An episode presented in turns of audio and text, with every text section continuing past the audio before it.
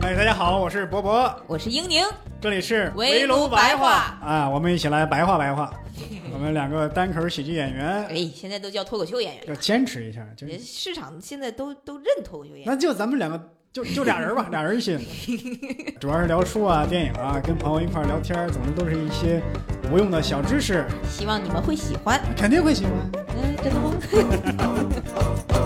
哎，大家好，欢迎大家收听这一期的围炉白话。这个又是因为上海疫情的原因呢，我们几个人呢没办法凑在一起，所以这次呢又是我的这个单人的时间啊。我们继续用评书的形式啊，或者说这个有声小说的形式啊，再讲一些比较有名的经典的一些小说啊，文学作品。这一期呢讲述的是终于是一个国产故事了啊，是我特别喜欢的科幻小说家，也是大家都听过的、都知道的刘慈欣。他二零零一年写过一个短篇小说，叫《中国太阳》，啊，我特别喜欢这个故事。这一期呢，就给大家来分享一下：天上冷飕飕，地上滚绣球，有馅儿的是包子，没馅儿的是窝头。啊，这个故事呢，它是个科幻故事，但是发生的年代呀，离咱们现在没多远，呃，差不多就是咱们这时候。但是呢，这个地点呢？没说具体发生在哪儿，但根据故事判断呢，应该是在山西，在山西一个偏僻的村子里。这有一天呢，这个村子里啊，有一个小伙子叫水娃，他要出远门出去打工。为啥呀？因为水娃生活的这个村子呀，太穷了，但不是一般的穷，一年到头的干旱，吃水喝水都是个问题，只能靠着哪天下雨。把这个雨水呀存到水窖里，吃水窖里的水。那有钱的人家呢，也不能说很有钱，是稍微有点钱的人家呢，就用水泥修这个水窖。那水娃家里太穷了，用的都是土水窖，一到大热天呢就臭了。往年呢这臭水啊热开了还能喝，就是苦点涩点但这一年夏天呢，那水热开了喝呀都拉肚子。听这个附近部队上的医生说呀。那水热开了喝拉肚子，是因为地里有什么有毒的石头融进水里了。那可能水娃他们家一不知道啊。那其实啊，是附近的化工厂污染了水源。这一天他要出远门，水娃的妈妈呢就给他塞了个小包裹，包裹里装着呢是一双厚底布鞋、三个馒头，还有两件打了大块补丁的衣裳，还有二十块钱。水娃的爸爸呢就蹲在路边儿。闷闷的在那儿抽着旱烟锅，这时候他妈就不高兴了，说：“孩子要出门了，你就不能给个好脸儿？”他爹呢，还是蹲在那儿，一声不吭。他妈妈又说：“不让孩子出去，你要是出钱给他盖房娶媳妇儿啊？”他爹一听，生气了，说：“走，东一个西一个都走球了，养他们不如养窝狗呢。”他爹说完这句话呢，头也不抬。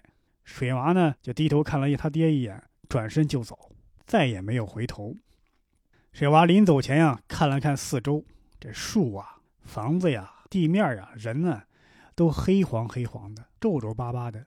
这时候来了一阵风，尘土飞扬，把出村的小路都给淹没了。水娃呢，就沿着这条路走出去，迈出了他新生活的第一步。这条路呢，将通向一个他做梦都想不到的地方。水娃呢，这时候有了他人生的第一个目标。对他来说很重大，他的目标就是喝点不苦的水，挣点钱。那他第一步他去哪儿呢？哎，去矿上，去一个小煤窑挖矿。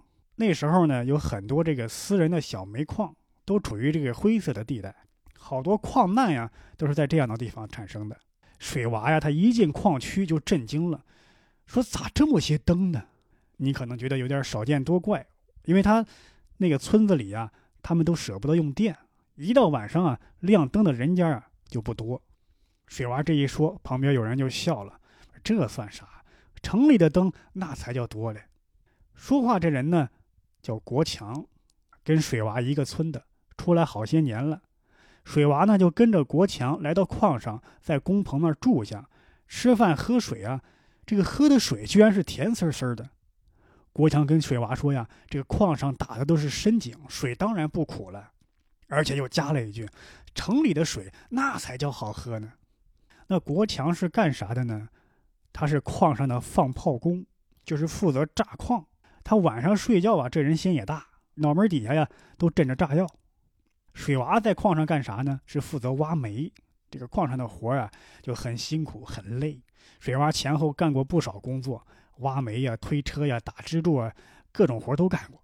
这一天天下来呀，都累得半死。但水娃在村里啊是吃苦长大的，他倒不怕活重，他怕的就是那个下井那环境。哎呦，钻进去跟进了蚂蚁窝似的。刚开始啊就做噩梦，后来也习惯了。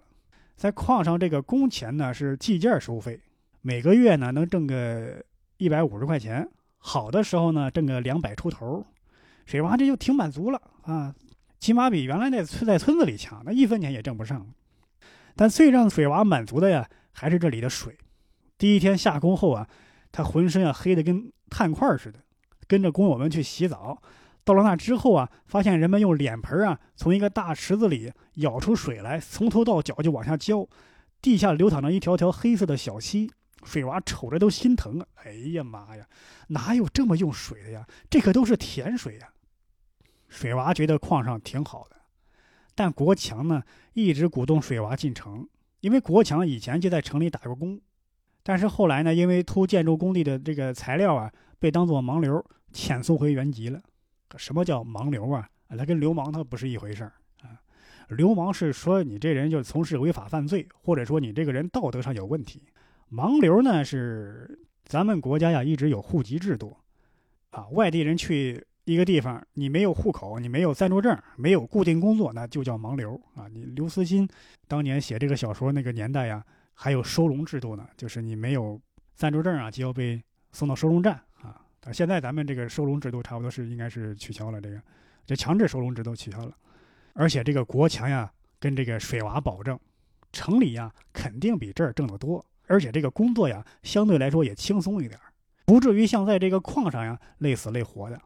水娃呀一直是犹豫不决，因为他也没去过城里啊，就觉得矿上还不错啊。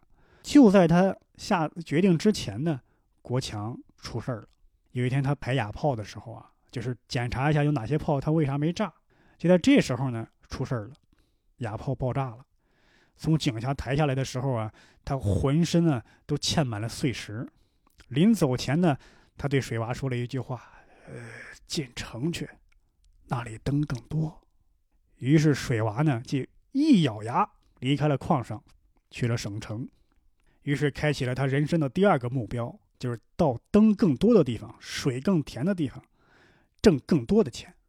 水娃一进省城就发现，哎呦，国强说的没错，城里的灯啊，那真是多呀，这里的夜像白天一样啊。到了这个。城里啊，他又有一个老乡叫二宝。二宝以前呢，跟这个国强一起在省城里干过活他现在干啥呢？就干擦皮鞋。水娃找到他的时候呢，跟他同住的一个同行正好有事儿回家了，他就简单的教了水娃几下子，然后让水娃背上他那套家伙，跟他一起去了火车站去找活水娃呢，对这活没有什么信心，他就在想这。谁愿意花钱找人擦皮鞋呢？啊，一块钱擦一次鞋，这人嘴有毛病。你要说修鞋还有可能，而且鞋有好的，还有还得要花三块钱，谁愿意花这钱呢？哎，一到火车站，他俩这摊儿还没摆好呢，生意就来了。一晚上到十一点，水娃居然挣了十四块钱，这一个月不得四百多？但在回去的路上啊，二宝一脸晦气，说今天生意不好。言下之意呢，显然是说呀，水娃抢了他的买卖。他们俩走在路上呀，这个走着走着，水娃突然停下来了，指着前面的一座楼说：“那个窗户下边那个大铁箱子是啥呀？”二宝一看说：“哦，那是空调啊，那一开呀，那玩意儿屋里跟开春似的。”二宝说完，水娃抹了一把脸上的汗，说：“哎呀，城里真好啊，因为他们那个村啊，特别艰苦。”这这没有一家装空调的，所以他从小到大就不知道空调是个啥。这时候二宝接过话说：“在这里呀，只要吃的苦，赚碗饭吃是很容易的，但要想成家立业，那可就没门儿。”二宝说着，用下巴指了指那那栋楼，说：“买套房两三千块钱一平米呢。你现在想想啊，这个两三千块钱一平米，这已经是特别便宜了，在全国这都没多少地方有这么便宜的呢。那鹤岗了，除非那可能更便宜。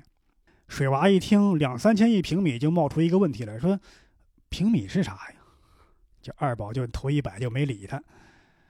水娃跟二宝呢，还有其他十几个进城打工的人呢，住在一间这个简易的这个房屋里。这些人呢，大部分都是进城打工的呀，和做小买卖的农民。但在大通铺上有一个人挨着水娃子睡的这一个人呢，他不是进城打工的农民工，他是个城里人，但不是这个城市的，就外地来的。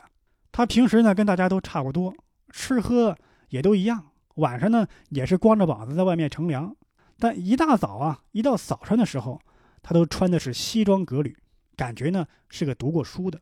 这人呢姓庄，名宇，叫庄宇。大伙倒是不讨厌他，主要是因为啊他带来的一样稀罕玩意儿。什么玩意儿呢？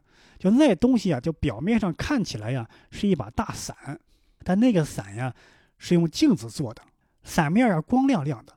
把这个伞呀倒放在太阳地下，在伞把头上的一个托架上啊放上一锅水，那锅底呀就被这个伞面啊照得晃眼，锅里的水啊很快就烧开了。水娃后来才知道啊，这东西啊叫太阳灶，大伙用这东西做饭烧水，省了不少钱。可没太阳时啊就不能用。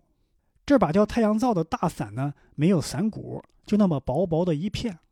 水娃最迷惑的时候啊，就是看庄宇收这个伞，这上面要伸出一根细细的电线，一直通到屋里。收伞的时候呀，庄宇进屋拔下这个电线的插销，那伞就噗的一下瘫到地上了，变成了一块银色的布。水娃拿起布啊，仔细一看，柔软光滑，轻的几乎感觉不到分量。表面上呀，还映着自己的脸，不过啊，都是扭曲的，还变换着肥皂泡沫这样的彩纹儿。一松手啊，这个银布啊从手指缝里滑到地上，跟水银似的。当庄宇再次插上电源的插销时啊，银布啊就像一朵盛开的荷花一样，慢慢的伸展开，很快又变成一个圆圆的伞面，倒立在地上。再去摸那伞面的时候啊，薄薄的、硬硬的，这一敲啊，还能发出悦耳的金属的声音。庄宇告诉水娃啊，这是一种纳米材料，表面光洁，具有很好的反光性。强度很高，最重要的是它在正常条件下呈柔软状态，但只要一通上电，就会变得特别的坚硬。水娃说：“这人是谁呀？他怎么会有这玩意儿？这人是哪路神仙呢？”后来水娃一打听才知道，庄宇啊，呃，是一个科学家，在搞创业。他发明的这东西啊，叫纳米静膜，啊，这些伞都是纳米静膜的材料做成的，是他的研究成果。他呀就申请了专利。申请完之后呢，把所有的钱都投进去了，想为这项成果呀打开市场。但是他投资的几项产品呢，都没有人感兴趣，无人问津。最后呢，血本无归。现在竟然穷的向水娃借钱交房租的地步了。虽然到这份上了，但这个人的意志啊，一点都没有消沉，每天仍然这个东奔西跑，为这种材料啊找出路。他还告诉水娃说，这也是他自己跑过的第十三个城市了。除了那个太阳灶之外呢，庄宇还有一小片纳米镜膜，平时就像一块银色的小手帕一样，放在这个床边的桌子上。每天早晨出门前呀，庄宇总要打开一个小小的电源开关，那块银手帕呀，立刻变成硬硬的一块薄片，成了一面光洁的小镜子。庄宇每天都拿着它呀梳妆打扮。有一天早晨，他一边梳头，一边对着水娃说：“你呀，你应该注重仪表啊，常洗脸。”头发别总是乱乱的、脏脏的。还有你这身衣服，你不能买件这个呃便宜点的新衣服吗？水娃就笑了笑说：“嗨，我就一擦皮鞋的，讲究那么多干嘛？打扮好了有啥用啊？”庄宇凑近水娃说：“现代社会充满机遇，满天都飞着金鸟，哪天说不定你一伸手就抓住一只。前提是你得拿自己当回事儿。”水娃说：“我跟你不一样，我没读过多少书啊。”庄宇说：“这当然很遗憾，但谁知道呢？有时这说不定是一个优势。这个时代的伟大之处啊，就在于捉摸不定，谁也不知道奇迹会发生在谁身上呢。”水娃说：“你，你上过大学吧？”庄宇一听乐了：“大上过大学？我有固体物理学博士学位。辞职前呢，我是大学教授。”庄宇说完话走了，留下水娃一个人在那目瞪口呆。他就想说，庄宇这样的人跑了十三个城市，都混成这样，自己怎么行呢？他就感觉庄宇啊是在取笑自己。不过庄宇这人啊也够可怜、够可笑的了。就在这条晚上啊，有的人睡了，有的人聚成一块呢就打扑克。水娃跟庄宇呢就到门外几步远的一个小饭馆里看人家的电视。半夜十二点了，电视上呢正在播出新闻。在今天下午召开的国务院新闻发布会上，新闻发言人透露，举世瞩目的中国太阳工程已经正式启动。这是继三北防护林之后又一项改造国土生态的超大型工程。中国太阳，水娃以前听说过这个工程，知道它会在我们的天空中呢再造一个太阳。这个太阳呢能给干旱的大西北啊带来更多的降雨。这件事对水娃来说呀很玄乎。他就想问一问庄宇，但扭头一看呢，庄宇就睁着双眼，就瞪着这个电视，半张着嘴，魂儿都丢了。水娃呢就用手在他面前晃了几下，他毫无反应。直到很久之后，他才自言自语说：“真是啊，我怎么就没有想到过中国太阳呢？”水娃愣了，说：“这事儿这两天新闻天天播，哪个中国人不知道呢？”庄宇也看过这新闻，他肯定也知道啊。那他现在到底在想什么呢？这么大的事儿跟庄宇他一个住在简易房里的流浪汉有啥关系呢？庄宇就说：“你还记得我早上说的话吗？现在一只金鸟飞到我面前了，好大的一只金鸟。其实它以前啊一直在我的头顶盘旋，我他妈居然没感觉到。”他突然站起来说：“我要去北京了，赶两点半的火车。小兄弟，你跟我去吧。”水娃说：“去北京，去北京干什么呀？”庄宇说：“北京那么大，干什么不行？就是擦皮鞋也比这挣得多。”于是就在这天夜里啊，水娃呢也是心大，他就想干脆就跟他走吧。水娃就跟庄宇踏上了一列连座位都没有的拥挤的列车，去了北京。于是水娃呀有了人生的第三个目标：到更大的城市，见更大的世面，挣更多的钱。一进北京啊，看到首都。水娃明白了一件事儿，有些东西啊，只能在看见之后才知道是什么样，凭想象是绝对想不出来的。比如北京之夜，北京之夜就在他的想象中啊，出现过好多次。最早只不过是把镇上啊或者矿上的灯火扩大许多倍，然后把省城的灯火扩大许多倍。当他和庄宇啊乘坐的公共汽车从西站拐入长安街的时候，他就知道。过去那些灯火呀，就是扩大一千倍，也不是北京之夜的样子。当然，北京的灯啊，绝对不会有一千个省城的灯那么多、那么亮。但北京的某些东西啊，是那个西部的城市怎么叠加也产生不出来的。水娃和庄宇在一个便宜的地下室旅馆住了下来。住完一夜之后呢，第二天俩人就分开了。临别时，庄宇祝水娃好运，并且说呀，以后如果有啥难处，尽可以去找他。但是水娃问：“那我去哪找你呢？你留个电话啥的。”庄宇说：“那那那我现在啥也没有，咋给你这玩意儿呢？”水娃说：“那我怎么找你呢？”庄宇想了想说：“啊，过一阵子啊，你看电视、看报纸，你就知道我在哪儿了。”说完，庄宇就扭头就走了，特别的潇洒。水娃迷惑的摇摇头说：“这人咋这么狂呢？你连旅馆都住不起了，早餐还是我出的钱。”甚至连你那个太阳灶也在启程前给房东啊顶了房费，你现在跟要饭的有啥区别？还还还说话这么狂呢？但水娃没管他，跟庄宇分别之后呢，他就立刻去找活干了。但北京啊，太大了，太震撼了。整个白天呢，水娃都在城市中漫无目的的闲逛，仿佛是行走在仙境中啊，一点都不觉得累。到傍晚的时候。水娃站在首都的新地标之一，就是去年刚刚落成的五百米高的统一大厦面前啊，这是一个杜撰的一个大厦啊。统一大厦高耸入云，一到傍晚，整个晚霞映在大厦的玻璃面上，哎，太漂亮了，给水娃看的脖子酸疼了，他才离开。他这么刚要走的时候呢，大厦本身的灯也亮了起来，这奇景彻底把水娃给迷住了，他就继续在那仰头啊，就张望着。他这么看着看着呢，走过来一个人，问水娃说：“你看了这么长时间了，对这工作感兴趣吗？”水娃一回头，看到说话的是一个年轻人，典型的城里人的打扮，手里头呢拿着一顶黄色的安全帽。水娃疑惑地问：“你说啥工作呀？”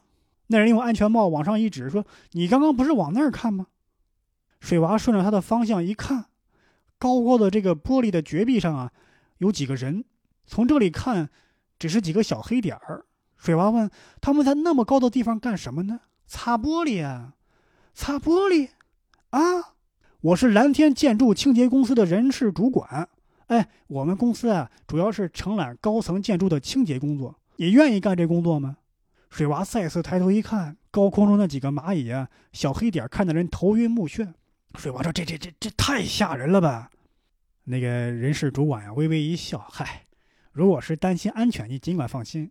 这工作就是看起来危险，但我向你保证啊，安全措施是非常完备的。只要严格按照操作的规范，绝对不会有危险。而且因为没有多少人干，工资在同类行业中啊是最高的。你嘛就，呃，一个月给你工资是一千五，工作日管午餐啊，公司还代买人身保险。水娃一听吃了一惊，一千五。经理说：“那那那拿一千八吧，这这不能再多了。”水娃说：“一千八，一千五就不少了。那那你说一千八就一千八吧。”经理一听，差点给自己一嘴巴：“我咋自己往上加价呢？”这从此呢，水娃就成了一名高空的清洁工，俗称呢叫蜘蛛人。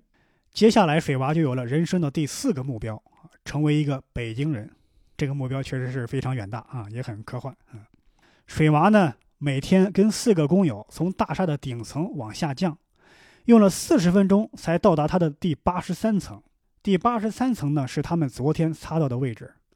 蜘蛛人最头疼的活呢就是擦这个倒角墙啊，也就是说这个墙呢它不是跟地面垂直的，是呈一个斜坡的，跟地面的角度呀小于九十度。就这样的墙擦起来是特别的费劲。而这个航天大厦的设计者呢，为了表现他的创意，把整个大厦呀设计成倾斜型的。他说呀，说更能表现出上升感啊，这话是很有道理。这座大厦呢也特别有名，成为北京的又一个地标型建筑。但这位建筑师的祖宗八代呀，都被北京的蜘蛛人骂遍了。清洁这个航天大厦的活儿啊，对他们来说呀，几乎是一场噩梦。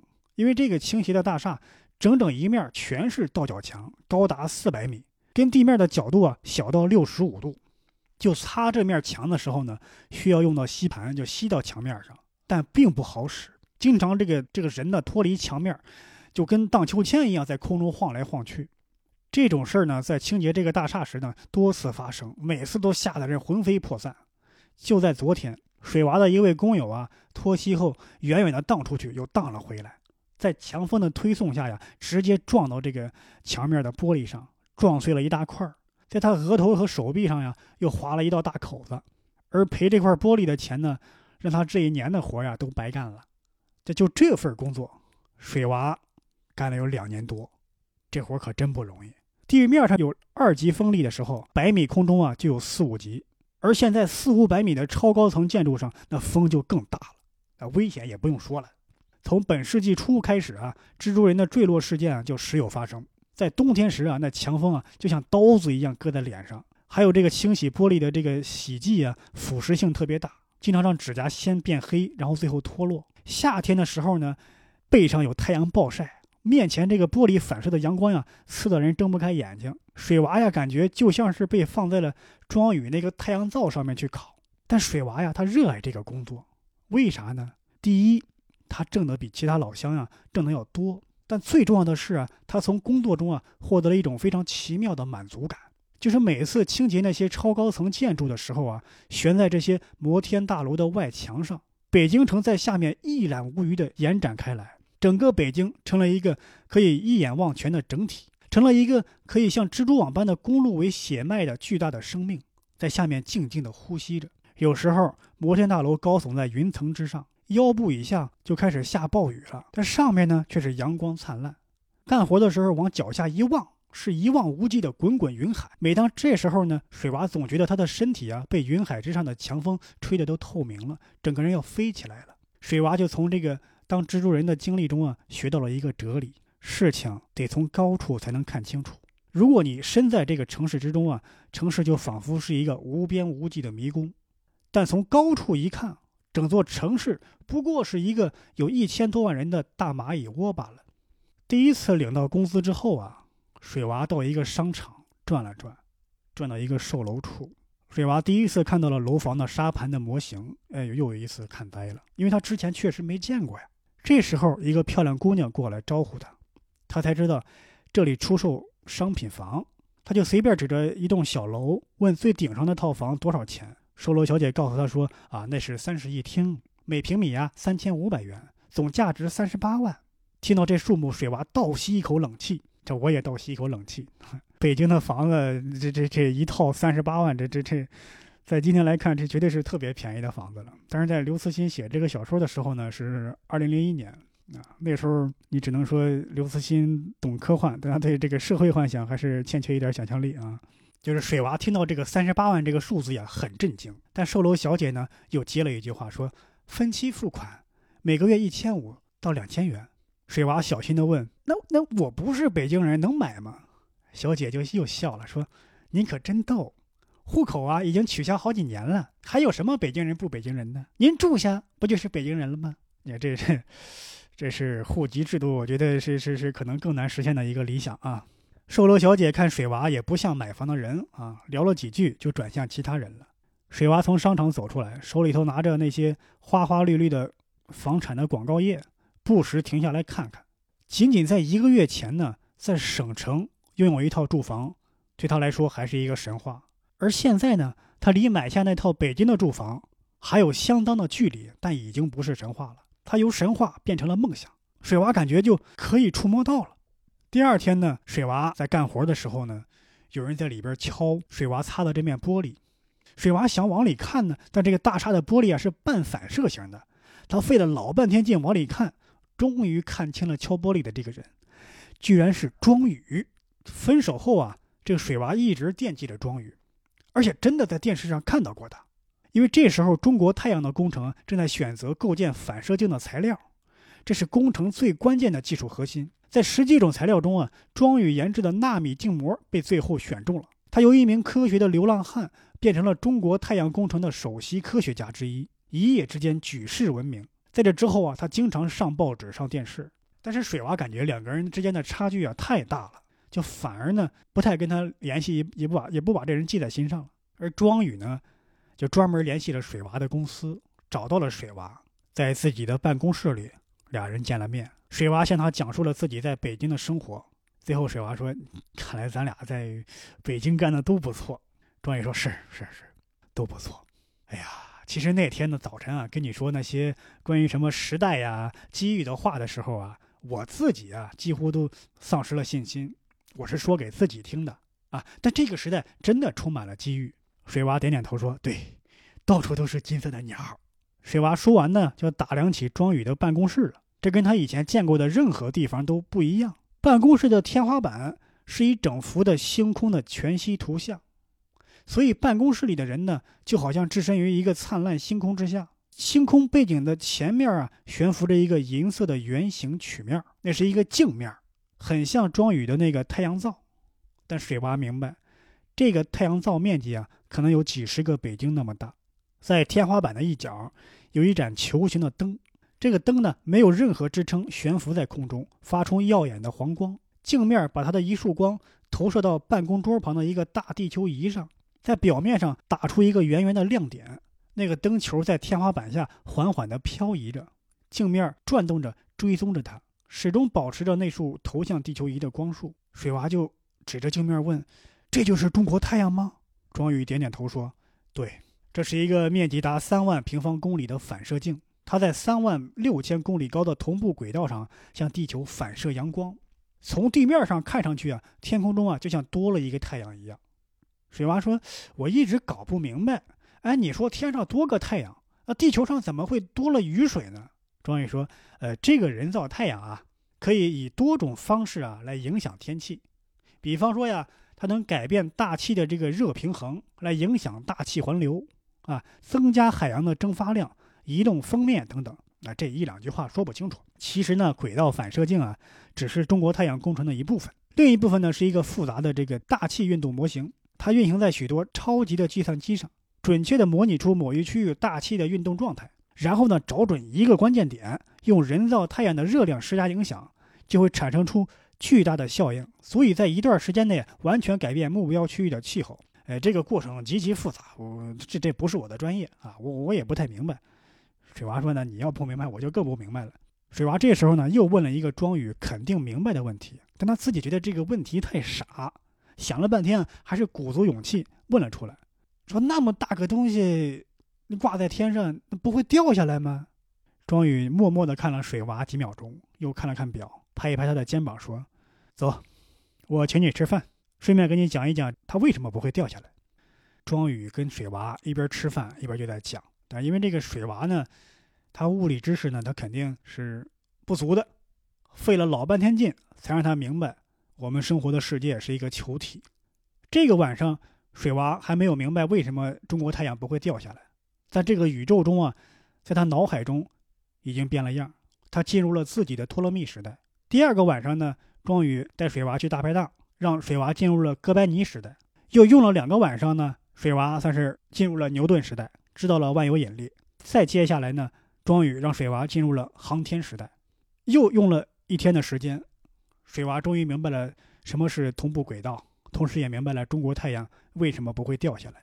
就在这一天呢，庄宇带水娃参观了中国太阳工程的指挥中心，在一个屏幕上映出了同步轨道上中国太阳建设工地的全景。这个漆黑的空间中啊，飘忽着几块巨大的银色薄片，航天飞机在那些薄片面前啊。个头像几只小小的蚊子。最让水娃感到震撼的是，另一个大屏幕上从三万六千公里高度拍摄的地球，他就看到啊，大陆像漂浮在海洋上的一张张大牛皮纸，山脉呀就像牛皮纸的褶皱，而云层呢就像牛皮纸上残留的一片片白糖沫儿。庄宇指给水娃看哪里是他的家乡，哪里是北京。水娃呆呆的看了好半天，冒出一句话。站在这么高的地方，人想的事情肯定不一样。三个月之后，中国太阳的主体工程完工，在国庆节之夜，反射镜首次向地球的黑夜部分投射阳光，并且把巨大的光斑固定在京津地区。这天夜里呀，水娃在天安门广场上跟几十万人一起目睹了这壮丽的日出。水娃在凌晨四点才回到宿舍，他躺在狭窄的上铺。中国太阳的光芒从窗中照了进来，就照在他枕边墙上那几张商业住宅的广告页上。水娃就把那几张广告页从墙上撕了下来。在中国太阳的天国之光下，他曾为之激动不已的买房的理想显得那么平淡渺小。两个月后，经理找到水娃，说中国太阳工程指挥中心的庄总让他去一下。水娃说：“庄宇这回找我有啥事儿呢？”他也没有想太多，马上呢就见到了庄宇。一见面就对庄宇说：“你们的太阳真是伟大。”庄宇说：“哎，是我们的太阳，也有你的份儿。现在这里呀看不到中国太阳了，他呀正在给你的家乡造雪呢。”水娃说：“对我爸妈来信说，那里今冬的雪呀真的多了起来。”庄宇说：“但中国太阳啊也遇到了大问题。”庄宇指了指身后的一块大屏幕，上面显着两个圆形的光斑，说：“这是在同一个位置拍摄的中国太阳的图像，时隔两个月。”你看这两个光斑有啥差别吗？水娃说：“呃，左边那个亮一点。”庄宇说：“看，就两个月，反射率的降低啊，用肉眼就能看出来了。”水娃说：“怎么是这个大镜子上落灰了吗？”庄宇说：“呃，太空中没有灰，但是有太阳风，也就是太阳喷出的这个粒子流。时间一长啊，它就让中国太阳的镜面表层发生了质变，就像蒙上了一层这个雾膜，反射率啊就降低了。再过一年呢？”镜面就像蒙上一层水雾一样，那时候中国太阳就成了中国月亮了，啥也干不了了。水娃说：“那你们一开始没想到吗？”庄宇说：“想到了呀，呃，我们还是谈你的事儿吧。你想不想换个工作呀？”水娃，水娃说：“我换工作，那我还能干啥呀？”庄宇说：“那还是干高层清洁工啊，但是在我们这里干。”水娃说：“你们大楼不是刚清洗过吗？还雇人呢？”庄宇说：“哎，不是让你擦大楼，是让你擦中国太阳。”接下来开启了水娃的第五个人生目标：飞向太空，擦太阳。庄宇啊，专门组织了一次由中国太阳工程运行部的高层领导人参加的会议，讨论这个镜面清洁的事儿，还把水娃介绍给大家，而且介绍了水娃的工作。这时候呢，就有人问水娃什么学历，水娃说：“那我我我只上过小学三年级啊，但但我认字儿、看书、看报，这是没问题。”他这么一说呀，底下就有人哄堂大笑，说：“庄总啊。”咱们这儿基本上都是名校的硕士、博士，本科生都不要。你弄个小学三年级在这儿算什么话呀？你这是开玩笑呢？”庄宇说：“我没开玩笑。如果组成三十个人的镜面清洁队，把中国太阳全部清洁一遍，需要半年的时间。按照清洁周期，他们需要不停的工作，至少需要六十到九十人进行轮换。如果正在制定中的空间劳动法出台，这种轮换可能需要更多的人，也就是说需要一百二十到一百五十人。我们难道要让一百五十名有博士学位的在高性能歼击机上飞过三千多个小时的宇航员干这项工作吗？底下也有人说了，那也得差不多点儿吧。在城市高等教育已经普及的今天，让一个文盲飞向外太空？水娃说：“我不是文盲。”那个人呢没理他，接着对庄宇说：“这是对这个伟大工程的亵渎。”与会者们呢纷纷点头赞同，庄宇也点点头说：“哎，我早就料到你们会有这样的反应。咱们在座各位啊，除了这个清洁工都有博士学位。那行，咱们就看看各位在清洁工作中的表现吧。跟我来。”然后带着一批人走出会议室，走进电梯，一直乘坐电梯啊，到了这个大楼的顶层。水娃到顶层就发现啊，已经有一小批人在等着他们了。而这些人呢，就是清洁公司的经理。和他的蜘蛛人的工友们，庄宇大声说：“现在啊，我就请大家体验一下水娃的工作。”然后那些蜘蛛人呢，走过来给每一个参加的人就扎上这个安全带，领到他们呀走到顶楼的这个边缘，让他们小心的站在十几个蜘蛛人给他们准备好的吊板上，然后吊板开始慢慢下降，刚降到五六米降不动了，啊，因为那些开会的人啊就惨叫声不绝于耳，就大喊：“我们继续开会吧！”啊！你个混蛋，快把我们拉上来！庄宇就说：“不行，你们每个人必须擦完一块玻璃才能上来。”这就有点为难他们了，因为这些航天的官员呢，每天都在图纸或文件上跟几万公里的高度打交道，但是呢，四百米的高度他们完全没有经历过，因为那是纸面上的，这是亲身经历的，这哪能比呢？但是在这些人里边啊，有一个人始终是镇定自若，动作呢沉稳老练。后来水娃才认出来，他就是十多年前。在神舟八号飞船上的一名宇航员，这人呢现在呢是一名解放军大校。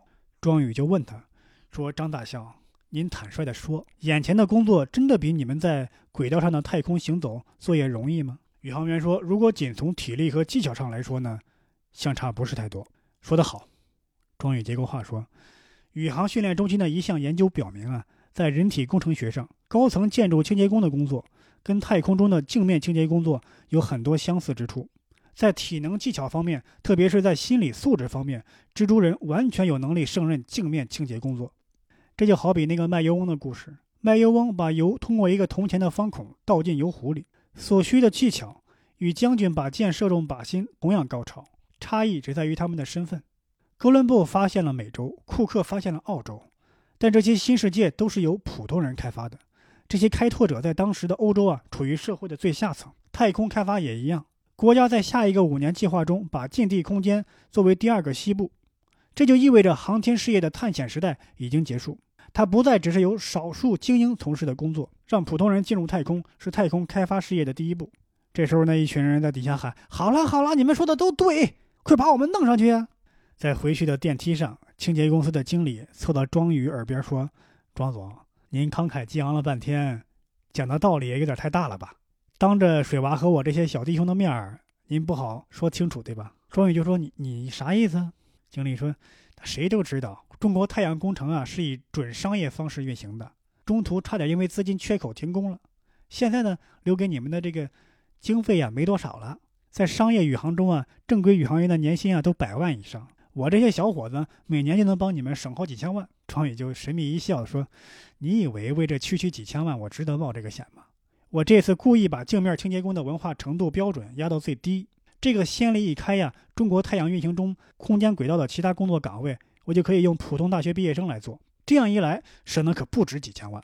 而且如你所说，我这也是没办法的办法。我们真的没剩多少钱了。”经理说：“在我的童年和少年时代呀。”进入太空啊，是一种何等浪漫的事儿！我到现在都记得，邓小平在访问肯尼迪航天中心的时候啊，把一位宇航员称作神仙。现在他拍着庄宇的后背说：“我们彼此彼此了。”第二天呢，包括水娃在内的六十名蜘蛛人进入了坐落在石景山的中国宇航训练中心。他们都是从外地来京打工的农村后生，来自中国广阔田野的各个角落，在这里呢培训了三个月，就进入了太空开始工作。三个月后啊，在这个西昌的航天基地上，一艘叫做“地平线号”的航天飞船开始起飞，里面就载着包括水娃在内的清洁工。水娃呢，就在这时候感觉到超重远不像传说中的那么可怕，他甚至有一种熟悉的舒适感，像是孩子被母亲紧紧抱在怀中的感觉。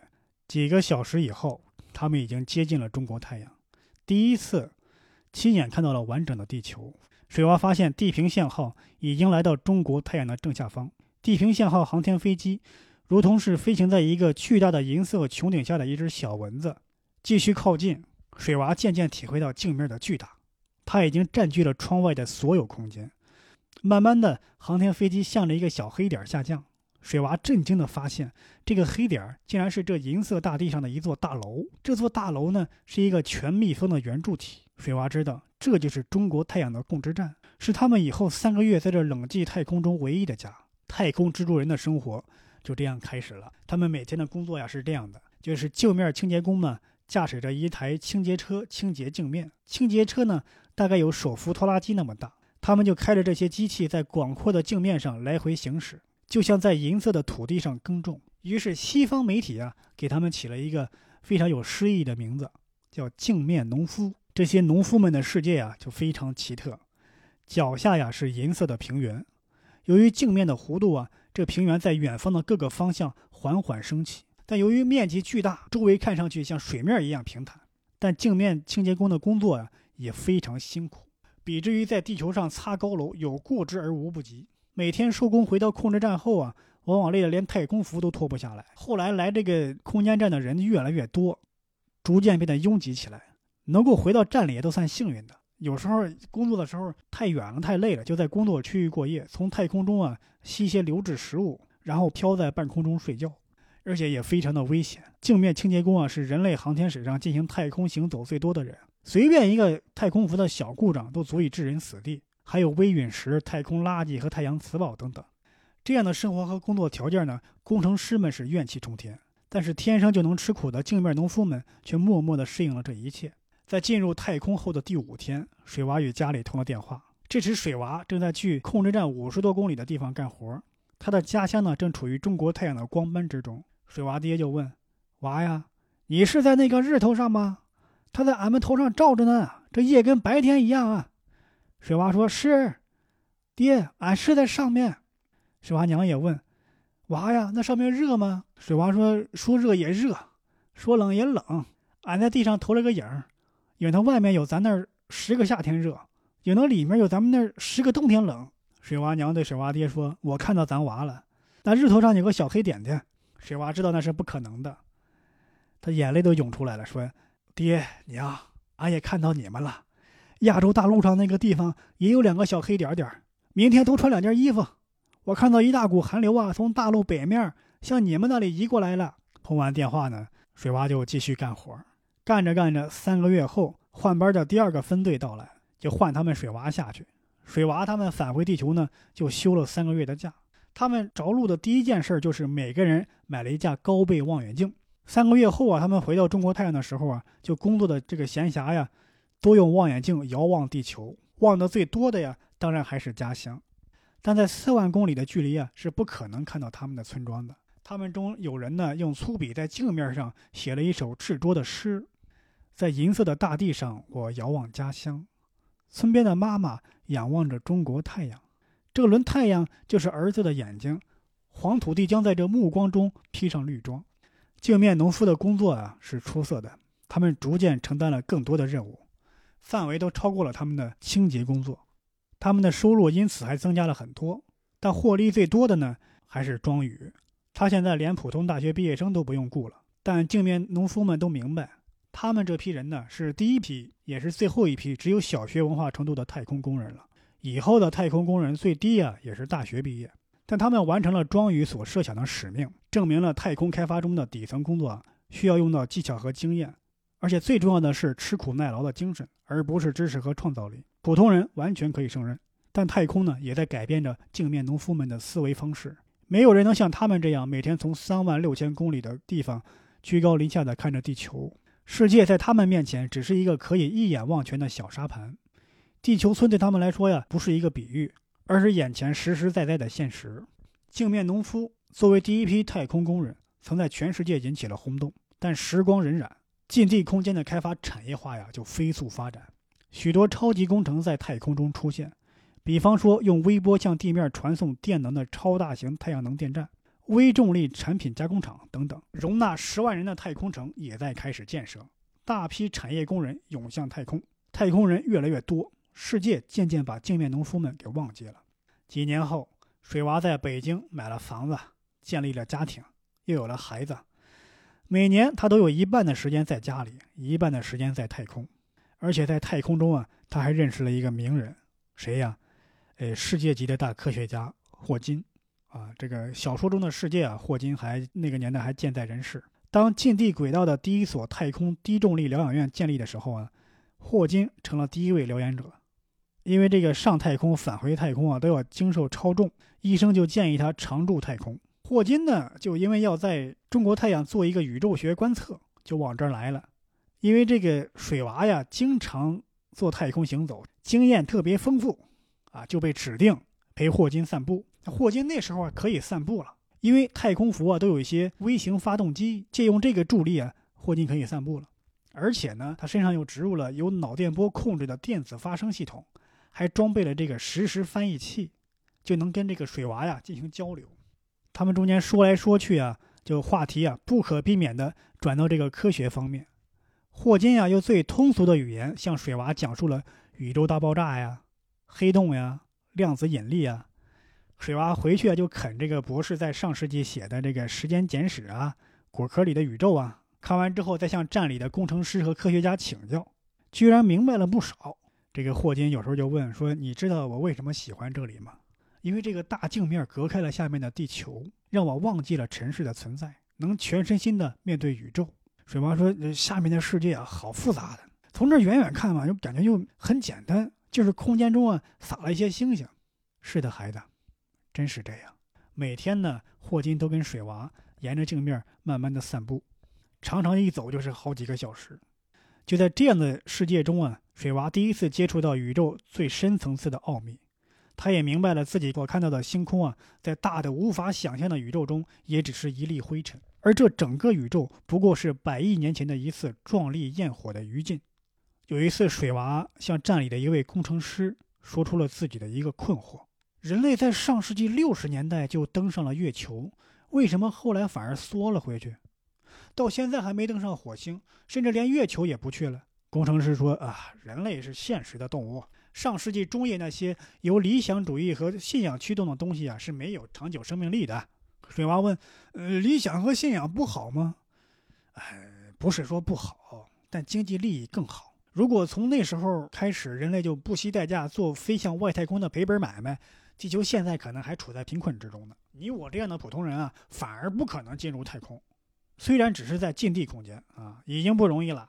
兄弟，别中了霍金的毒，他那一套东西一般人玩不了。从此之后呢，水娃就变了，他仍然像以前一样努力工作，但他表面上平静的生活，他显然想着更多的事儿。而时光飞逝啊，二十年过去了。在这二十年里边啊，水娃和他的伙伴们从三万六千公里的高度，清楚地看到了祖国和世界的变化。他们看到三北防护林形成了一条横贯中国东西的绿带，黄色的沙漠渐渐被绿色覆盖，家乡也不再缺雨水和白雪，村前干枯的河床又灌满了清流。除此之外，这些年中国太阳还干了许多不寻常的事儿，比如融化乞力马扎罗的雪，以缓解非洲干旱。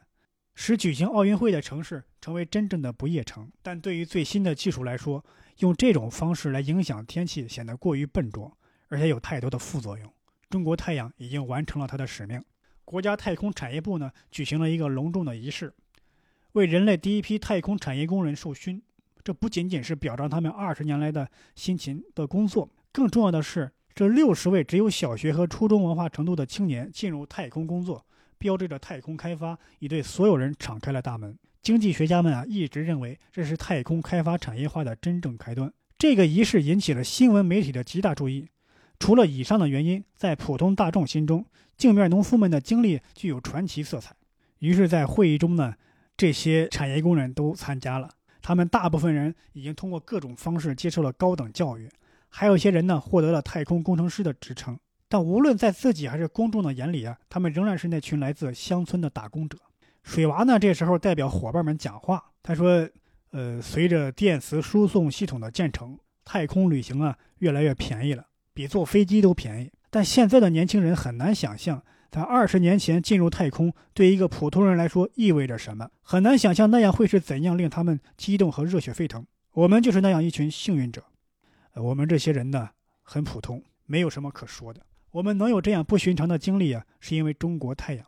这二十年来，它已经成为我们的第二家园。在我们的心目中，它很像一个微缩的地球。最初，我们把镜面上的接缝当做北半球的经纬线，说明自己的位置时，总是在说北纬多少度，东经西经多少度。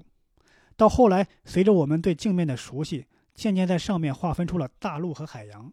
我们会说自己是在北京或莫斯科。我们每个人的家乡在镜面上也都有对应的位置，对那一块我们擦得最勤。在这个银色的小地球上，我们都努力工作，尽了自己的责任。先后有五位镜面清洁工为中国太阳献出了生命。现在这块我们生活和工作了二十年的银色土地就要消失了，我们很难用语言表达自己的感受。水娃说到这儿啊，沉默了。这时候呢，已经是太空产业部部长的庄宇接过了话头，说：“啊，我完全理解你们的感受，但在这里呢，可以欣慰地告诉大家，中国太阳不会消失。呃，你们应该也想到了，对于这样一个巨大的物体，不可能采用上世纪的方式让它坠入大气层烧掉，它将用另一种方式找到自己的归宿。啊，其实很简单，只要停止进行轨道开发，并进行适当的姿态调整。”太阳风光压将会使它超过第二宇宙速度离开地球啊，这样中国太阳就会成为一颗卫星。许多年后，行星际飞船会在遥远的地方找到它。那时候呢，我们可以把中国太阳变成一个博物馆。水娃听到这儿突然激动起来了，说：“部长先生，您真的认为会有这么一天？真的认为会有行星际飞船吗？”庄宇呆呆地看着水娃，一时说不出话来。水娃接着说：“上世纪中叶。”当阿姆斯特朗在月球上印下第一个脚印的时候，几乎所有人都相信人类将在十到二十年之内登上火星。现在八十六年过去了，别说火星了，月球也再没有人去过。理由很简单，那是赔本买卖呀。上世纪冷战结束后，经济准则一天一天的统治世界，人类在这个准则下也取得了巨大的成就。现在我们消灭了战争和贫困，恢复了生态。地球正在变成一个乐园，这就使我们更加坚信经济准则的正确性。它已经变得至高无上，渗透进各个领域，渗透到我们的每个细胞中。人类社会已经变成了百分百的经济社会，投入大于产出的事儿是再也不会做了。对月球的开发没有经济意义，对行星的大规模载人探测是经济犯罪。至于进行恒星际航行，那是地地道道的精神变态。现在人类只知道投入产出，并享受这些产出了。庄宇点点头说：“对，本世纪人类的太空开发仍局限于近地空间，这是事实。它有许多深刻的原因啊，已经超出了我们今天的话题。”水娃说：“没有超出。现在我们有了一个机会，只需花很少的钱就能飞出近地空间进行远程宇宙航行。太阳光压可以把中国太阳推出地球轨道，同样能把它推到更远的地方。”庄宇笑着摇摇头：“哈，你是说把中国太阳作为一个太阳帆船？”从理论上来说呀是没有问题，反射镜的主体又薄又轻，面积啊特别大，经过长期的光压加速啊，理论上它会成为人类迄今发射过的速度最快的航天器。但这也只是从理论上，实际情况呀，一艘船只有帆并不能远航，还得有人呢上去驾驶。中国太阳是为地球轨道运行而设计的，离开了人的操作，它飘不了太远。水娃说不错，但它上面会有人的，我来驾驶它。水娃一说完，这时候收视统计系统显示，对这个频道的收视率啊急剧上升，全世界的目光都被水娃吸引过来了。庄宇说：“可你一个人同样控制不了中国太阳，它的姿态控制啊至少需要……”水娃说：“至少需要十二个人。考虑到星际航行的其他因素，它需要十五到二十人。我相信会有这么多志愿者的。”庄宇不知所措的笑笑：“啊，真没想到我们今天的话题会转移到这个方向啊。”水娃说：“庄部长。”二十年前，你不止一次的改变了我的人生方向。”庄宇说：“可我万万没有想到，你沿着那个方向走了这么远，已经远远的超过我了。好吧，很有意思啊，让我们继续讨论下去吧。就是很遗憾啊，这个想法呀是不可行的。中国太阳最合理的航行目标是火星，可你想过没有？中国太阳不可能在火星上登陆。”如果要登陆，它又是一笔巨大的开支，会使这个计划失去经济上的可行性。如果不登陆啊，那跟无人探测器一样，有啥意义呢？水娃说：“中国太阳不去火星。”庄宇迷惑地看着水娃：“那去哪里？木星？呃，也不是木星，去更远的地方。更远？去海王星、冥王星？”水娃说：“都不是。中国太阳将飞出太阳系，成为恒星级飞船。”这时候，全世界的人和庄宇啊都目瞪口呆。庄宇机械的点点头说：“好吧，呃，就让我们不当你是在开玩笑，你让我估算一下。”他就闭上眼啊，开始心算啊。我算好了，借助太阳的光压，中国太阳最终将加速到光速的十分之一。考虑到加速所用的时间，大约需要四十五年的时间到达比邻星，然后再借助比邻星的光压减速，完成对半人马星座的三星系统的探测后。啊，这个三星系统啊，也就是后来的三体啊，再向相反的方向加速，再用几十年的时间返回太阳系，听起来是一个美妙的计划，但实际上只是一个根本不可能实现的梦想。水娃说：“你又想错了。到达比邻星后，中国太阳不会减速，而是以每秒三万公里的速度掠过它，并借助它的光压再次加速，飞向天狼星。如果有可能，我们还会继续蛙跳，飞向第三颗、第四颗恒星，并且一直飞下去。”庄宇失态的大叫说：“你要干什么？”水娃说：“我们向地球所要求的只是一套高可靠性但规模较小的生态循环系统。用这套循环系统维持二十个人上百年的生命。听我说完，我还需要一套生命低温冬眠系统。在航行的时间，大部分时间里我们都处于冬眠状态，只在接近恒星时才启动生态循环系统。按目前的技术，这足以维持我们在宇宙中航行上千年。当然，这两套系统的价格也不低。”但比起人类从头开始一次恒星际载人探测来，他所需要的资金只有其千分之一。庄宇说：“就是一分钱也不要。”世界不会允许二十个人去自杀。水娃说：“这不是自杀，只是探险。也许我们连近在眼前的小行星带都过不去，也许我们会到达天狼星，甚至更远。但不试试怎么知道？”庄宇说：“但有一点与探险不同，你们肯定是回不来了。”水娃点点头说：“对，回不来了。有人满足于老婆孩子热炕头。”从不向与己无关的尘世之外扫一眼，有的人则用尽全部生命，只为看一眼人类从未见过的事物。这两种人我都做过。我们有权选择各种生活，包括在十几光年之遥的太空中生活在一面镜子上。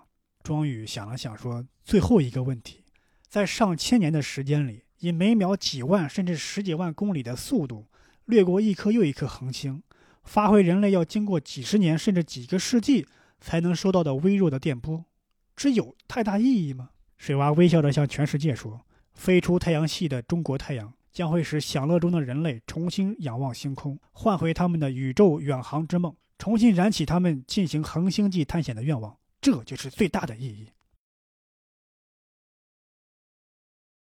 几年后，庄宇站在航天大厦的楼层，凝视着天空中快速移动的中国太阳。这是中国太阳最后一次环绕地球运行。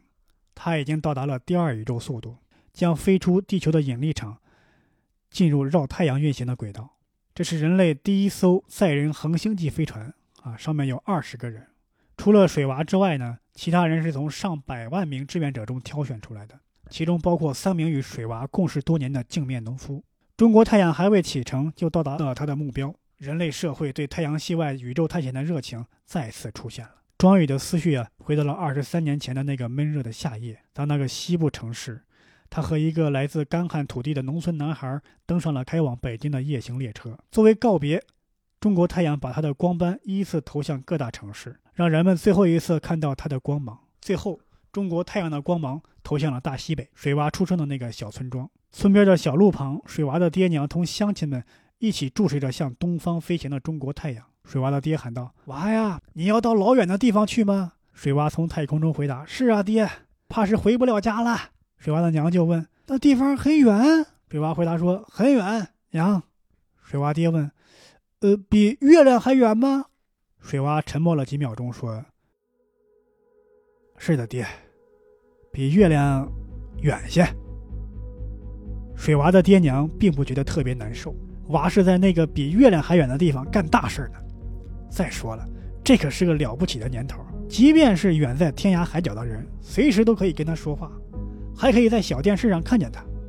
这跟面对面啊没啥区别。但他们呀不会想到，随着时间的流逝，那小屏幕上的儿子将变得越来越迟钝。对爹娘的关切的问话呀，他要想好长时间才能回答。他想的时间呢，开始只有几秒钟，以后越来越长。一年后，爹娘每问一句话，儿子将呆呆地想一个多小时才能回答。最后，儿子将会消失，他们将被告知水娃睡觉了。这一觉要睡四十多年。在这以后，水娃的爹娘将用尽余生继续照顾那块曾经贫瘠。现已肥沃起来的土地，过完他们那充满艰辛但很满足的一生。他们最后的愿望将是，在遥远未来的一天，终于回家的儿子们能看到一个更美好的家园。庄宇仍站在航天大厦的楼层，望着中国太阳最后消失的位置。他已踏上了漫长的不归路。七十天后，他将通过火星轨道；一百六十天后，他将掠过木星；两年后，他将飞出冥王星轨道上，成为一艘恒星级飞船。飞船上的所有人都将进入冬眠。四十五年后，他们将掠过半人马座，宇航员们将短暂苏醒。自中国太阳启程一个半世纪后，地球才能收到他们所发回的关于半人马座的探测信息。由于半人马座三体的加速，它的速度将达到光速的百分之十五，将于六十年后，也就是自地球启程一个世纪后到达天狼星。当中国太阳掠过这个由天狼星 A、B 构成的双星系统后，它的速度将达到光速的十分之二。向星空的更深处飞去。按照飞船上生命冬眠系统能维持的时间极限，中国太阳有可能到达波江座埃尔星，甚至可能最后到达鲸鱼座七十九星。这些恒星被认为可能有行星存在。谁也不知道中国太阳将飞多远，水娃他们将看到什么样的神奇世界。也许有一天，他们对地球的一声呼唤，要上千年才能得到回音。但水娃始终会牢记。母亲行星上的一个叫中国的国度，牢记那个国度西部一片干旱土地的一个小村庄，牢记村前的那条小路，它就是从那里启程的。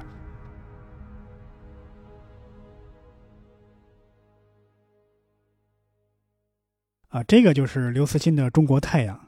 其实一开始读的时候，里边涉及的一些，呃，水娃跟他老乡啊，跟他爸妈的对话呀，我都想用这个陕北方言。但是我这个试了半天，觉得不太像，不太好，容易弄巧成拙，所以干脆啊，就还是用普通话。但我觉得可能用方言更有味道一点。就为什么读这篇呢？就是我觉得《中国太阳》这篇。小说呢，能集中反映刘慈欣的艺术风格，还有就是它能反映他所有科幻小说的这个核心主题。就是刘慈欣呢，你会发现他总是能把一些特别宏大的一些科幻命题跟中国当下的社会现实结合起来。比方说他赡养上帝，就就就能看出这个关于养老的问题；乡村教师，中国偏远地区的教育问题。这个这个中国太阳，你能明显看得出这个城乡差距的问题。